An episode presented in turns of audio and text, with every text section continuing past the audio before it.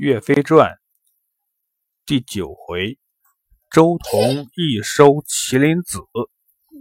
上回咱们说到，小岳飞仰慕周同老先生的学问，但是因为穷，只能经常趴在窗外听课。本来想趁着周同老师外出去教室看看，却没想到被王贵他们求着帮忙做作业，还写了首诗在墙上。刚写完，没想到周同老先生回来了。王贵他们三个怕周同老先生发现，就连忙赶回教室，对岳飞说：“快走吧，周同老师回来了，快走，快走！”小岳飞虽然很想见周同老师一面，向他当面求教，可是禁不住王贵他们生拉硬扯，只得走出门回家去了。周同老师回来后，走进屋子坐下来，拿起王贵彰显汤怀的作业一看，写的不错呀，字写的也工整，文章的内容也好。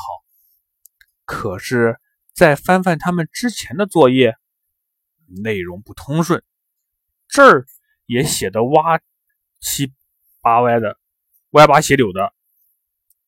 周彤老师心里想。这几个学生最近学问长进呢，我不在，他们反而好好学习了。看来我得好好表扬一下他们。周彤老师高兴的又把他们的作业看了一遍，越看越觉得做得好。可是周彤老师又想了，是不是他们三个人找人代写的呀？一口可吃不成个大胖子，他们就算学的再好，也没有这么快吧？就问王贵：“王贵呀，今天我出门之后，有人来教室吗？”王贵连忙摆摆手：“没，没人来。”周彤老师猛地抬起头，看见了什么？对了，看到了小岳飞写在墙上的八句诗。又看见下面写着岳飞的名字，周彤想起来，王贵的爸爸说过，附近啊有个叫岳飞的小孩，很聪明。于是周彤老师就指着王贵说：“你这个家伙，怎么又说谎？没有人到书房来。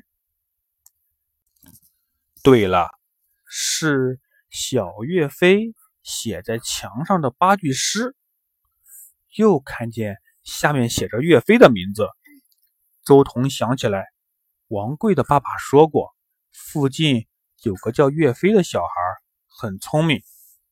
于是周彤老师就指着王贵说：“你这个家伙又说谎话，怎么没有人到教室来？难怪你们今天的作业写的这么好，原来是别人替你们写的。你。”快去请他来见我。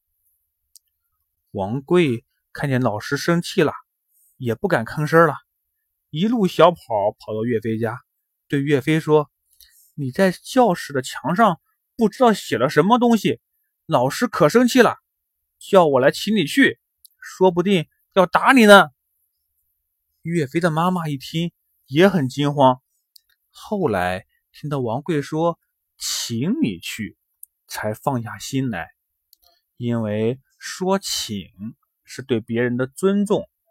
周老师是肯定不会打岳飞的，就对小岳飞说：“我跟你一块儿去见见周老师吧，给人家道个歉。”又对王贵说：“你回去把你妈妈也叫上吧，我们一起一起去见周老师。”王贵说好，就回去叫他妈妈了。岳飞和他妈妈到了教室的时候，王贵和他妈妈也到了。周红老师看见岳飞来了，就问：“小朋友，这墙上的诗是你写的吧？”岳飞红着小脸说：“对不起，我年纪小，不懂事，胡写乱画的。周老师，你就原谅我吧。”周彤老师笑着说：“写的不错，你的知识是谁教你的呀？”小岳飞说：“是我妈妈教我读书，在沙子上教我写字的。周彤老师对小岳飞的妈妈竖起了大拇指，很了不起呀！你把你的孩子教育的很好，我看他聪明伶俐，想收他做我的干儿子，不知道你愿不愿意呢？岳飞妈妈听了之后流下了眼泪。小岳飞刚出生就遭遇了大洪水，我们的家人下落不明，幸好王贵的爸爸收留了我们。让我们有住的地方，有口饭吃。我们家只剩下小岳飞和我相依为命了，我实在不想和他分开。您的好意呀，我心领了，但真的没有办法接受啊。周彤老师说：“岳飞妈妈，你误会我的意思了，因为我看见小岳飞从小就有大志向，而且聪明伶俐，将来一定能成为一个大英雄。”可是他现在没有一个好老师教他。俗话说：“玉不琢不成器。”再聪明的孩子，如果不上学，最后啊都没有办法成为有用的人，那不是可惜了吗？